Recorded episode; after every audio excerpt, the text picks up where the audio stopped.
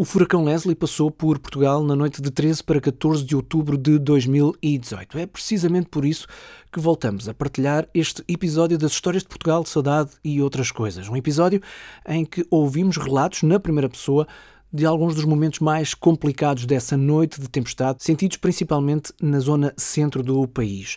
Mas não só, também falamos de como podemos estar mais bem preparados para quando o pior acontece. Aqui está o episódio. Foi, foi um momento de tal pânico que eu, eu nunca vivi uma situação assim. E eu pensei, eu tenho que fazer tudo por tudo para, para me salvar, porque eu, eu não poderia permitir morrer no dia em que o meu filho iria fazer anos e que lhe iria marcar este dia para sempre.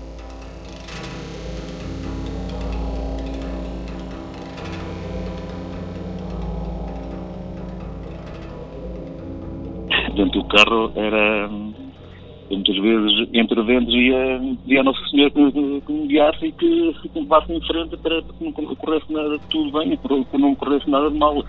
E tivesse ali a família, era, muitas vezes eu falava entre ventos, era a Nossa Senhora que me ajudasse a tirar ali a, a família. Foi, foi muito assustador, não só para mim, porque eu tinha medo de sair de casa e que me pudesse acontecer alguma coisa, estava muito mais preocupada com a minha mãe e com a minha avó porque não estavam ao pé de mim e estava essencialmente mais preocupada com o meu pai porque ele foi ajudar outros vizinhos no meio daquele temporal e estava com muito medo que lhe pudesse acontecer alguma coisa, que lhe pudesse cair uma árvore em cima, que ele não pudesse voltar para casa.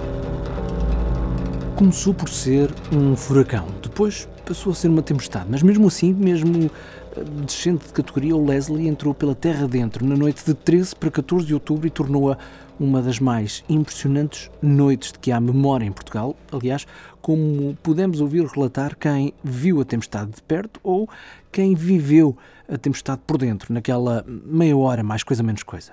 Mas o que a grande maioria de nós ouviu foi isto, quase 12 horas depois.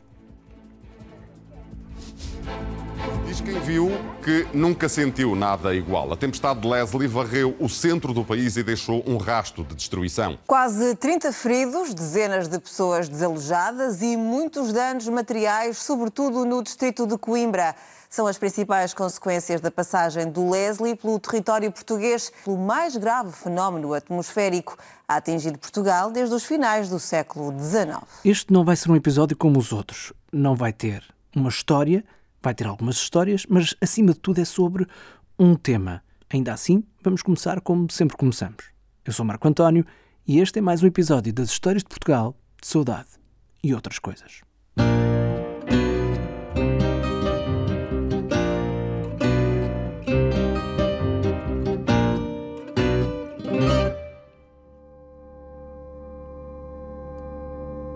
O primeiro grande embate da tempestade de Leslie com o território português foi na região de Nazaré, São Pedro de Moel, Vieira de Leiria, Pedrógão, por ali. E não foi nada meio, mas foi um pouco mais a norte, inicialmente junto ao mar, na Figueira da Foz, mas também na Leirosa, na Costa de Laves, na Gala, em Boarcos, depois já em terra mais firme, em Anadia, Mialhada, Coimbra, Condeixa, Sor e Monte Moro Velho, que os efeitos do Leslie foram mais sentidos. Não morreu ninguém, ainda bem.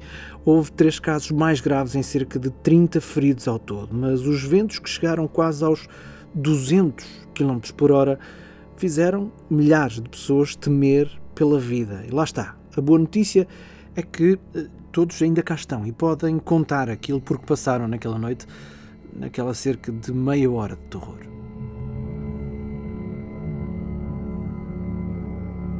Como já lhe disse, este não é um episódio como os outros. Eu tenho aqui uma pequena nota pessoal para fazer. Eu já vivo há mais de 10 anos na região de Lisboa, mas sou oriundo da zona que foi mais afetada pelo Leslie. Tenho quase toda a minha família em Sor e em Coimbra. Mas não é essa a razão eh, que me leva a fazer este episódio, é o tema. Aliás, a reportagem começou muito anos, meses antes eh, desta tempestade. Lá mais à frente vai perceber que há então um outro lado deste tema. Bem, mas para chegar lá, cerca de um mês depois da tempestade, Leslie, e da devastação que causou, recorri aos meus contactos ali na região de Coimbra, Sor, Montemor, uh, Condeixa, Cernache, para hum, encontrar quem me contasse como foi estar, como se costuma dizer, e neste caso, literalmente, no olho do furacão. Sim? Estou, Sandra? Sim, sim. Olá. Olá, Marco António. Hora combinada. Mais ou menos, quer dizer. Sim, sim, mais ou menos, mais ou menos, claro. Ah, vou pedir que se identifique. Eu chamo-me Sandra Sofia e vivo no Casal das Brancas, que é uma localidade perto de Sor. O que é que se lembra dessa noite da tempestade? Ah, portanto, recordo-me que inicialmente ahm, estava tudo muito calmo e depois no espaço assim de minutos ficou, ficou tudo assim muito, muito vento, muita chuva, mas vento principalmente.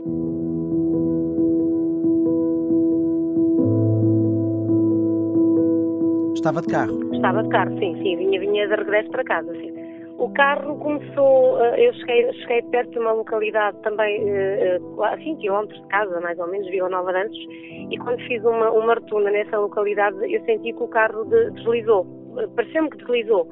Ah, e, e depois foi a partir daí que, que a tempestade piorou mesmo, foi, foi mesmo o pico que eu achei que foi o pior momento. E quando eu parei, quando eu parei, tive, tive necessidade de parar o carro, nessa altura o carro começou a levantar, numa uma das partes começou a levantar. Ora, eu nesse momento, eu, eu, foi uma sensação que eu nunca tinha, nunca tinha sentido. Foi um, um, um misto de, pânico, de medo. Ahm, eu, eu, não, eu nem, sei, nem sei bem explicar o que é que eu senti, efetivamente, porque eu tentei, eu tentei o 112 várias vezes. Ah, totalizei quat- 14 vezes que eu liguei para o 112 e, e como nunca ninguém me atendeu, eu senti-me completamente perdida e abandonada ali naquele sítio.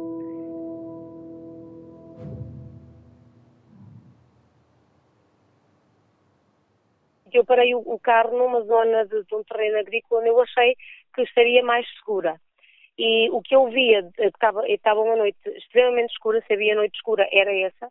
eh, E eu só tinha a noção do, do, do espaço quando, quando via algum relâmpago e iluminava.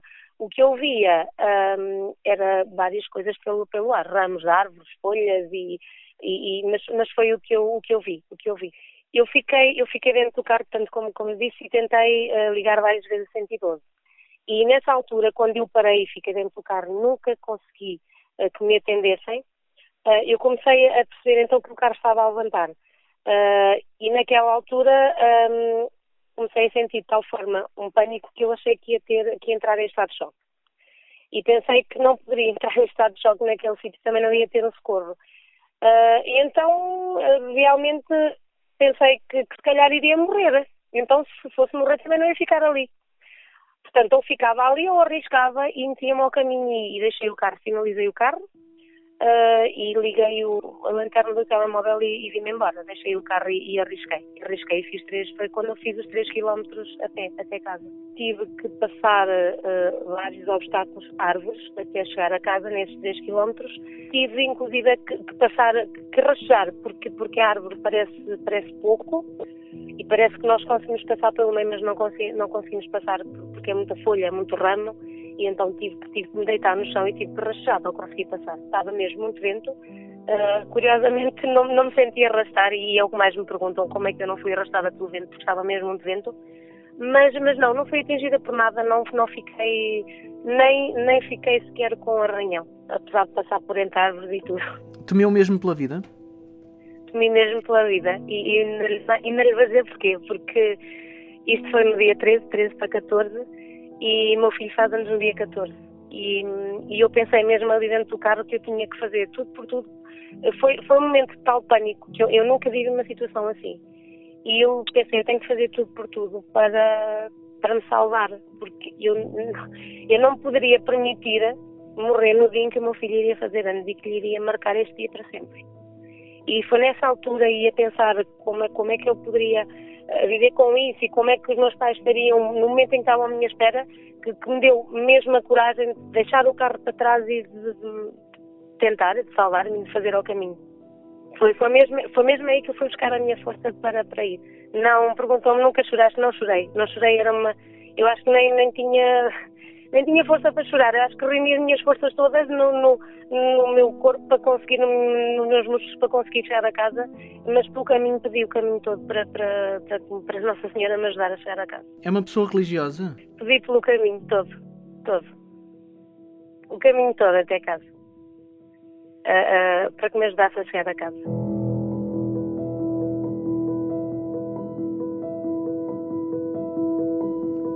No dia seguinte, festejou o aniversário do filho.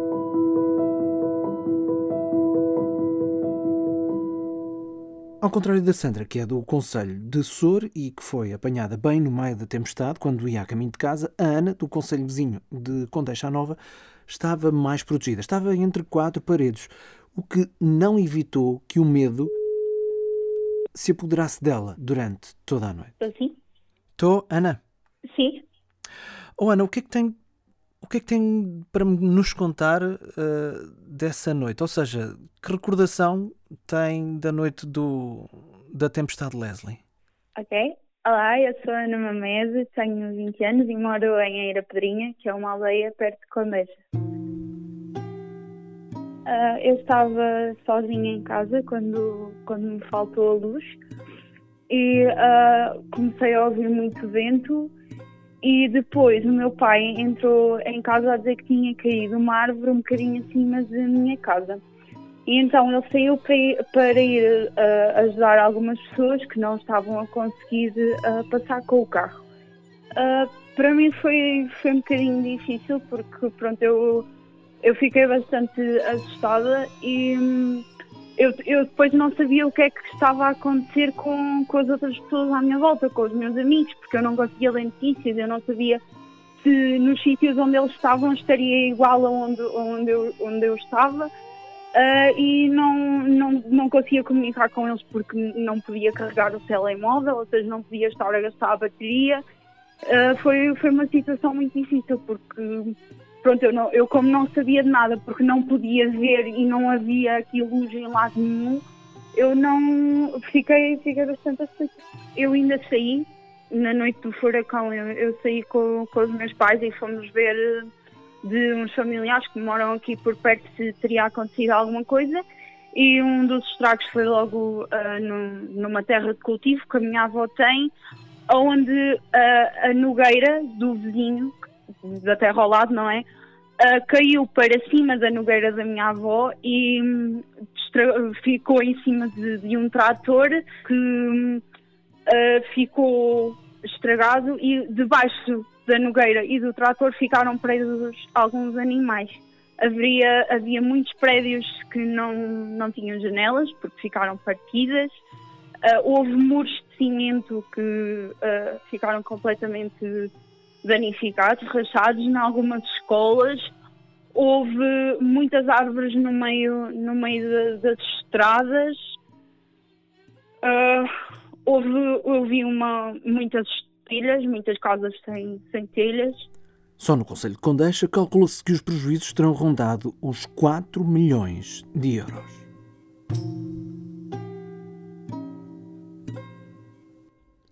Nessa mesma noite, não muito longe dali, mas numa outra zona, na estrada, entre Coimbra e Granja do Lumeiro, estava um antigo colega meu de escola. Estou, Marco. Estou, Paulo. Então, vamos a isso? Tudo bem. Chamo Paulo Seco, Uh, moro na Granja do Lumeiro. E ele admite que naquela noite desvalorizou os avisos da Proteção Civil. Não acreditei muito na, nos avisos que me fizeram na, na, na, televisão e por volta das oito e meia uh, arrisquei e fui a Coimbra às compras uh, e vi que na rua que não estava grande, grande, um grande vento e arrisquei com, a família.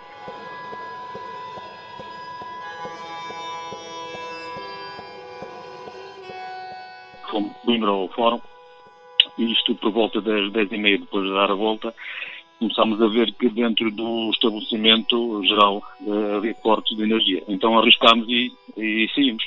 Eles, eles, por acaso, naquela hora não fecharam a saída do, do pessoal. Eu sou que eles mais tarde, uh, na segurança do fórum, fecharam a saída do pessoal para não, para não ir para a rua. Uh, era é uma boa, uma boa, uma boa ideia e e se eles, se calhar, imaginassem que iria acontecer o que aconteceu, tinham fechado mais cedo. Nós, eu, eu e outros carros, saímos, eh, deslocámos na via rápida de Taveiro, eh, a partir daí começámos a ver que não era, não era um temporal eh, normal, era um temporal fora de série. Eh, já que estávamos na estrada, estávamos na estrada, saímos e ao fundo da via rápida, na via rápida, como não tem árvores ao pé, fomos ali quatro, cinco carros uh, juntos uns aos outros quando chegámos ao fundo da Via Rápida, um, para entrar numa população que chama Pereira do Campo, há ali uma zona de umas curvas e que tem muita vegetação, aí foi, foi terrível. Estávamos, parecia não, estávamos no meio do ramo temporal, era árvores a cair, ramos a cair, a passar por cima de ramos, um ramo grande estava praticamente a quase atravessar a estrada, tive que arriscar e passar com o carro, o carro apanhou em um risco de lado um, seguimos, houve um ramo em cima do capão e fiquei lá, com o capão embolgado mas tinha que ir em frente, desde que desse para ir em frente eu não podia parar naquele sítio porque o ramos e a vegetação que estava aqui naquela zona foi terrível e queria tirar lá a minha família. Não queria, não queria que acontecesse algo, algo grave ali naquela situação. Queria ir em frente, desde que desse para ir em frente de qualquer maneira com carro estragado, carro arranjado, tinha que ir em frente. Quando caiu um ramo em cima do carro, eu pensava que tinha furado o tejadilho, sabe que o carro o ramo tinha entrado pelo carro dentro, não, não entrou felizmente. Uh, ele veio um, um, pouco em pânico. Uh, a minha esposa, também com, com alguma calma, íamos a coordenar por onde é devíamos passar e arriscar, a ver se, se não danificámos muito o carro, mas o carro, isso era secundário, o que era, que era essencial era nós passarmos com, com o carro e tirar ali a família e tirar ali as pessoas dentro do carro. E muitas vezes, entre dentro, ia, ia a Nossa Senhora que, que me guiasse e que, que me levasse em frente para que não ocorresse nada de tudo bem, que não ocorresse nada de mal. E tirasse ali a família, era, muitas vezes eu falava entre dentro, era a Nossa Senhora que me ajudasse a tirar ali a, a família. É? Acabou por conseguir chegar à Pereira do Campo, no Conselho de Monte Moro Velho, mais ou menos a meio do caminho de casa, e abrigou-se com toda a família na casa de um amigo. Só chegou à Granja do Olmeiro já de madrugada. Se fosse hoje, fazia tudo diferente os próximos avisos, se vier acontecer mais uma situação do género, é claro que nem vou evitar, nem vou sair de casa, né? nem vamos pensar a segunda hipótese de sair com calma, nem, nem com meia calma. Temos que temos que prontamente dizer logo que não, nem sair, nem, nem pensar em sair, não é lógico. Estes três testemunhos falam-nos da noite de uma tempestade que teve efeitos muito para lá desses minutos de verdadeira aflição. Faltou a água, o que já de si é grave, faltou a eletricidade, o que é muito provavelmente pior. A rede elétrica esteve em baixo vários dias, semanas até, em alguns dos pontos mais afetados, e nós normalmente não pensamos nisso porque raramente acontece, muito menos numa dimensão como aquela que sucedeu com o Leslie. Não pensamos muito nisso, mas um corte de energia tão longo priva-nos de quase tudo desde logo da conservação dos alimentos no nosso frigorífico, da confecção desses alimentos, se a nossa placa de encastrar for elétrica, ou então de os cozinhar no micro-ondas. Eh, por vezes até nos priva de termos o esquentador a funcionar. Mas mais, priva-nos disto que está aqui a acontecer, de passar e de receber informação. Houve milhares de pessoas que ficaram sem acesso a qualquer tipo de comunicação rede telefónica, internet, televisão, rádio, ficaram sem acesso a notícias durante várias horas ou até vários dias. E porquê? Porque hoje em dia tudo, tudo está ligado à eletricidade. E uma das coisas que foi possível perceber com o Leslie é que nós não estamos preparados para situações extremas, como uma grande tempestade, inundações, fogos florestais. Bom, situações que eh, nos privem daquilo a que estamos habituados a ter no dia a dia. Ou seja, nós não estamos preparados para o pior. Mas nós não somos todos assim. Daqui a pouco vamos conhecer quem, por cá, está sempre preparado para o pior. Até já.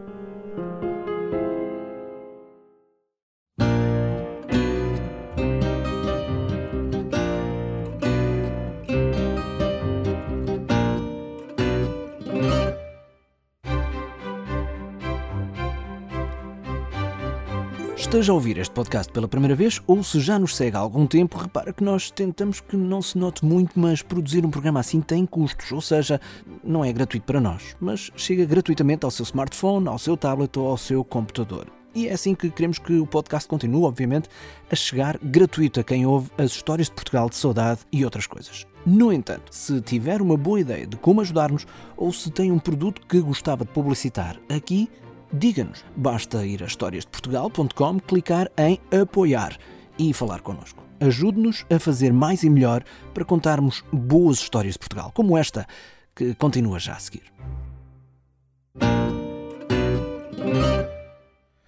Ora, meu nome é Paulo Guerreiro, sou fundador da Portugal Preppers Network e hum, comecei com este conceito como uma brincadeira. Ok, então o que é que é ser prepper? Assim, na minha ótica, hum, ser prepper é eh, alguém estar preparado uh, para alguma eventualidade. Ou seja, uh, ter um, alguma base, uh, como os tradicionais kits que, que, que são chamados, um, para alguma eventualidade que haja a nível nacional. Kits de sobrevivência? Por exemplo, o kit de sobrevivência um, é um dos, do, dos kits que, que nós aconselhamos, assim como, como existem vários outros kits eh, como um kit para um carro, o kit para ter, um, ou seja, o que tu transportas o dia a dia, que eh, em termo americano é chamado de BOP, Bug Out Bag ou EDC, Everyday Carry, que é aquilo que tu transportas, Everyday Carry é aquilo que tu transportas no teu dia a dia. Bug, bug Out Bag é uma mochila que tem para 72 horas, ou seja, um, um, que tu possas sobreviver em 72 horas. No caso de acontecer alguma coisa, tens um kit contigo que possas transportar durante 72 horas. Uh, nós temos, assim como um kit de carro, uh, é igual. Caso tu tenhas alguma eventualidade, por exemplo, a situação que, que, de, que se deu uh, na parte de. que até houve, houve, muita comunicação social a falar disso, de, daquelas pessoas que foram entregar água aos carros que ficaram parados. O Paulo está a referir-se, perdão, antes de tudo mais, Histórias de Portugal, Saudade e Outras Coisas, segunda parte, seja bem-vindo. Ora, o Paulo está a referir-se a um casal de Avanca, Aveiro, que se tornou conhecido no verão de 2016 por ter ajudado as pessoas que ficaram retidas na autoestrada número 1 um, por causa de um grande incêndio. Ora, eh, este casal foi comprar águas ao supermercado que depois distribuiu às pessoas que estavam na autoestrada. E o vídeo desse ato altruísta, que foi partilhado na internet, tornou-se naturalmente viral. Se a pessoa tiver um kit eh, minimamente feito dentro do carro, ali já estava eh, a usar esse kit, porque teria água, um pouco de comida. Portanto, nós aconselhamos e temos também eh, no nosso site esses kits para a pessoa poder começar a preparar-se. A, mentalidade portuguesa não está preparada para isso. portanto, nem de perto nem de longe, porque só acontece aos outros. É mesmo assim. Ora bem, os preppers são precisamente aqueles que pensam exatamente de forma contrária, ou seja, que não acontece só aos outros. Infelizmente, não há uma palavra em português que traduza diretamente o termo inglês prepper, que, por definição, digamos, oficial, é aquela pessoa que acredita que uma catástrofe vai acontecer. A dúvida não é se vai acontecer ou não, a dúvida é quando é que vai acontecer e como vai acontecer mesmo mais vale a pena estar preparado. Lá está, prepper, alguém que se prepara para o pior. O Paulo Guerreiro não é tão extremo quanto a definição original de prepper, mas defende o lema esperar o melhor e preparar-se para o pior. O prepper é um pessimista ou um otimista? Uma boa pergunta. Eu acho que é um otimista. É é que não soa. Soa a pessimismo. Porque, porque está sempre a pensar uh, no pior dos no cenários. Pior dos cenários. Não, é assim, nós, nós pensamos no pior dos cenários, se calhar para estar um bocado também salvaguardados na, na nossa proteção.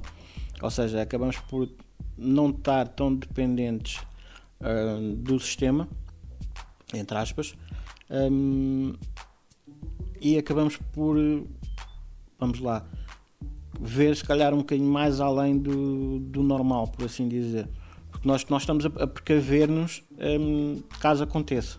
Portanto, nós somos uns otimistas, no pessimista, ou seja, nós vemos os, os cenários mais, uh, mais negros, mas acabamos por não os usar. Uh, mas caso seja necessário, nós conseguimos ter alguma base que, que, que nos consigamos mexer.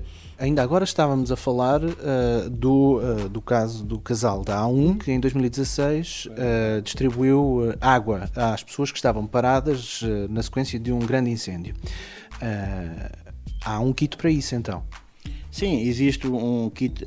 São kits básicos, não é nada de, de normal. são kits que todos nós podemos ter no carro para alguma eventualidade, como uma garrafa d'água ou duas, umas bolachas, umas barras energéticas, ter também uma muda de roupa, um, ter os primeiros corros. Portanto, são kits básicos que num carro não, não ocupa espaço e que, em alguma eventualidade, pode servir para uh, desenrascar, neste caso, a própria pessoa ou família que esteja no, no carro e não esteja à espera, uh, portanto, que chegue alguém para, para poder ajudar. Esse kit tem então a denominação Bug Out Bag, ou seja, Bug Out Bag é, é neste caso tem a denominação Bug Out Bag, é, que é o, o, a, mala, a, mochila ou mala que transportas contigo é, caso haja algum problema. E um, esse kit costuma estar é, seja em casa, portanto agarras nele e levas. O kit carro nós temos, não, não tem uma designação específica um, e existe também o kit um, tu, que tu possas levar, possas levar para o trabalho, porque, ou acontecer alguma coisa, a gente não sabe onde é que, onde é que vai estar. Pode estar no trabalho, pode estar em casa, pode estar a divertir-se com, com, com, as crianças e tendo um kit desses no carro, rapidamente consegue-se ir para, para algum lado. Portanto, a, a ideia básica com estes kits é estar uh, em qualquer local, em qualquer altura, preparado para qualquer eventualidade. Exatamente. A intenção desses kits é estar preparado para qualquer eventualidade em qualquer lugar que onde nós estejamos. Estamos a falar de kits móveis, coisas que levamos para todo lado a, a qualquer altura. No entanto, uh, normalmente, e segundo me parece, há ah. sempre uh, um, uh, uma espécie de armazém, um, um sítio seguro. Isso existe? É assim, cá em Portugal que eu tenha conhecimento, não existe muito. Um, se formos falar noutros países, sim, existe. Uh, se formos principalmente para os Estados Unidos, ou neste caso para a Inglaterra, mas mais Estados Unidos, que é a vertente que nós vemos mais nos filmes, sim, eles, mas uh, eles estão preparados e têm esse tipo de armazéns. Também uh, estão mais propícios a catástrofes do que nós cá. portanto, é, uma, é um paradigma diferente do nosso. O, o que nós temos, ou neste caso, o que eu tenho em casa, como toda a gente tem em casa também, se calhar tenho um bocadinho a mais do que algumas pessoas.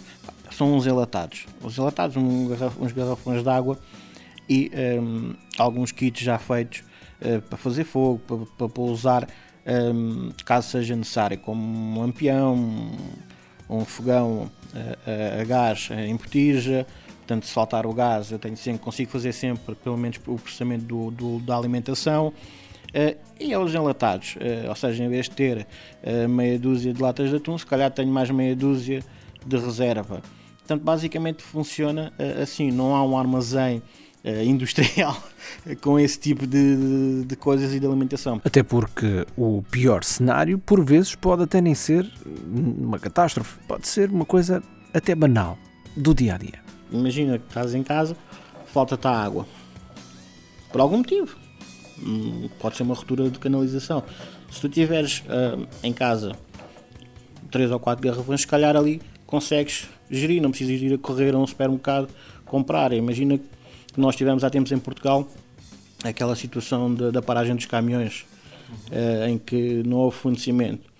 Nós fomos aos, aos supermercados e começou a saber as prateleiras como é que elas estavam. Portanto, se nós tivermos alguma coisa em casa que nos aguente agora já não digo um mês, mas uma semana, para tentar ver se há a ruptura de se há novamente alimentação. Uh, é bom. Uh, e nós, se nós, nós estejamos preparados, um, é mais fácil conseguirmos lá, desenrascar as coisas, basicamente.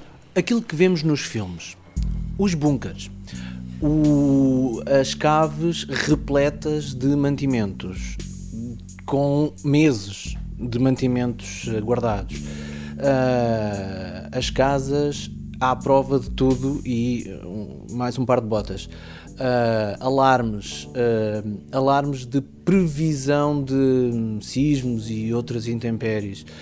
Um, o, que ve, o, o, que vemos nos filmes é realista? É assim, uh, no cenário português não.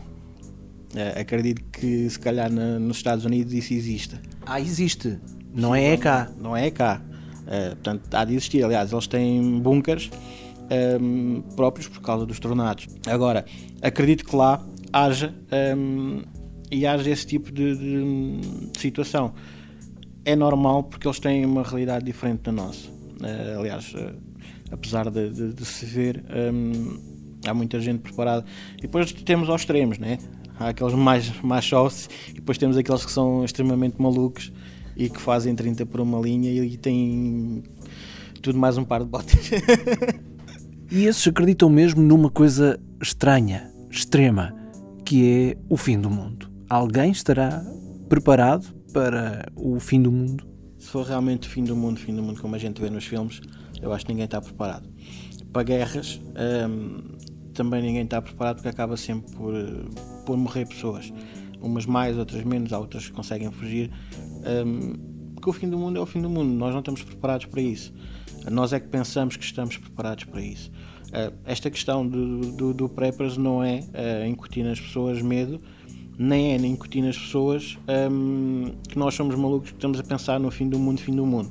Não, nós estamos, nós estamos uh, a pensar no dia a dia, um, na parte económica, caso haja algum problema financeiro, como nós já tivemos, na parte de, de catástrofes naturais, portanto, na parte de sismos, na parte de, por aí fora, nós estamos preparados para isso. Ou seja, estamos nós pensamos que estamos preparados para isso.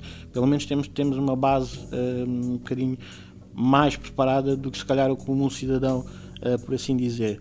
Acabamos por pensar, ou seja, acabamos por ter se calhar um bocadinho mais de cuidado e somos um bocadinho mais uh, motivados pela proteção civil neste caso, hum, na questão de preparação.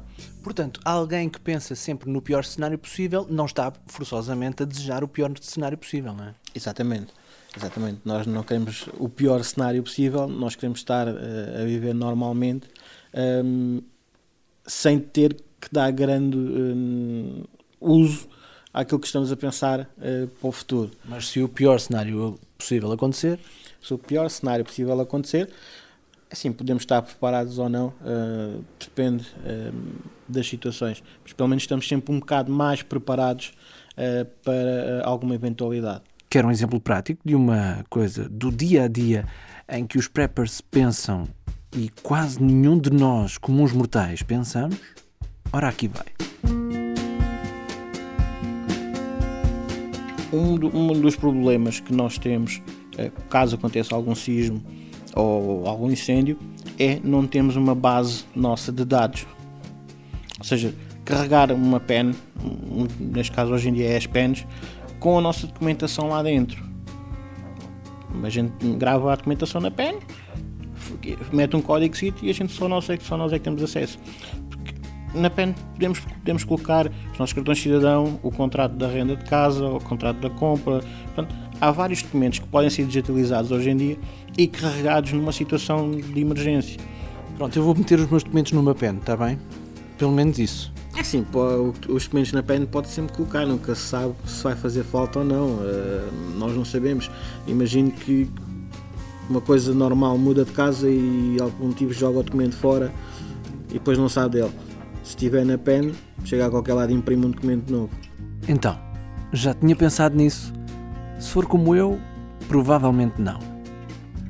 Antes das contas finais, vamos à revisão da matéria dada. Então, um kit de sobrevivência mais ou menos básico.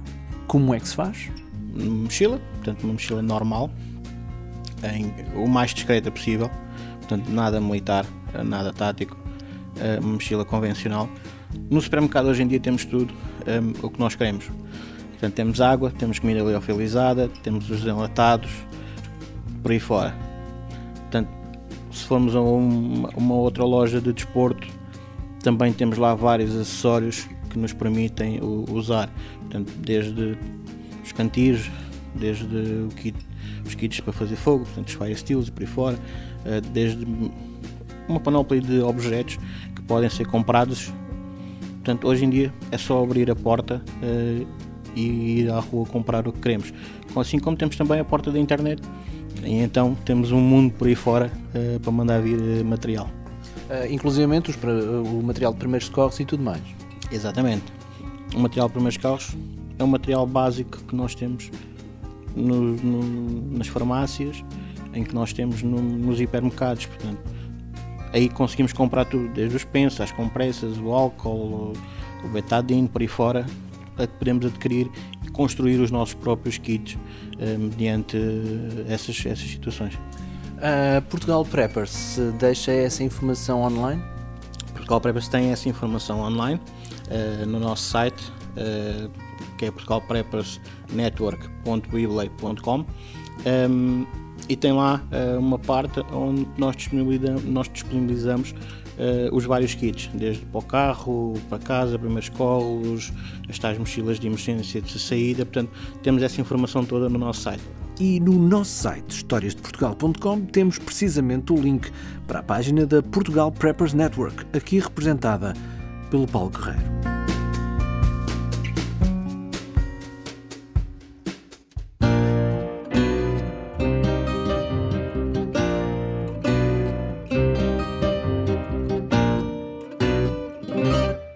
Para também participar neste episódio, contactámos há já vários meses e por mais do que uma vez a Autoridade Nacional de Proteção Civil. Chegámos mesmo à fala com um dos responsáveis pela comunicação da MPC para nos falar deste tipo de kits de sobrevivência.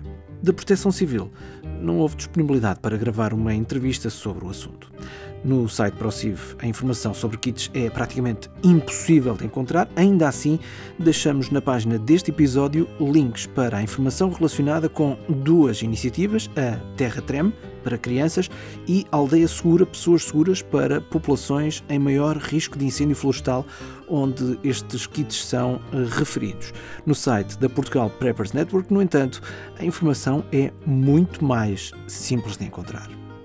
Foi um episódio um pouquinho diferente das histórias de Portugal, de saudade e outras coisas, mas como sempre foi produzido por mim, Marco António, com a ajuda de Lucy Pepper. O nosso tema oficial é este Fado do Sonho, da Pensão Flor. Para informação acerca da música adicional que ouviu neste episódio, passe por historiasdeportugal.com. Se gosta deste podcast, fale do programa aos seus amigos e mostre-lhes como podem ouvir e receber todos os episódios. Se também escrever umas palavras sobre as histórias de Portugal na aplicação em que ouve o podcast, também vai estar a ajudar a que mais gente possa conhecer o programa. E porque eu acredito que vai fazer pelo menos uma destas duas coisas, agradeço desde já. Muito obrigado. Este programa é uma parceria com o público porque o público fica no ouvido. E as histórias de Portugal que aqui contamos também. Até à próxima. E não se esqueça, mesmo que não esteja à espera que aconteça o pior, estar preparado pelo menos mal não faz.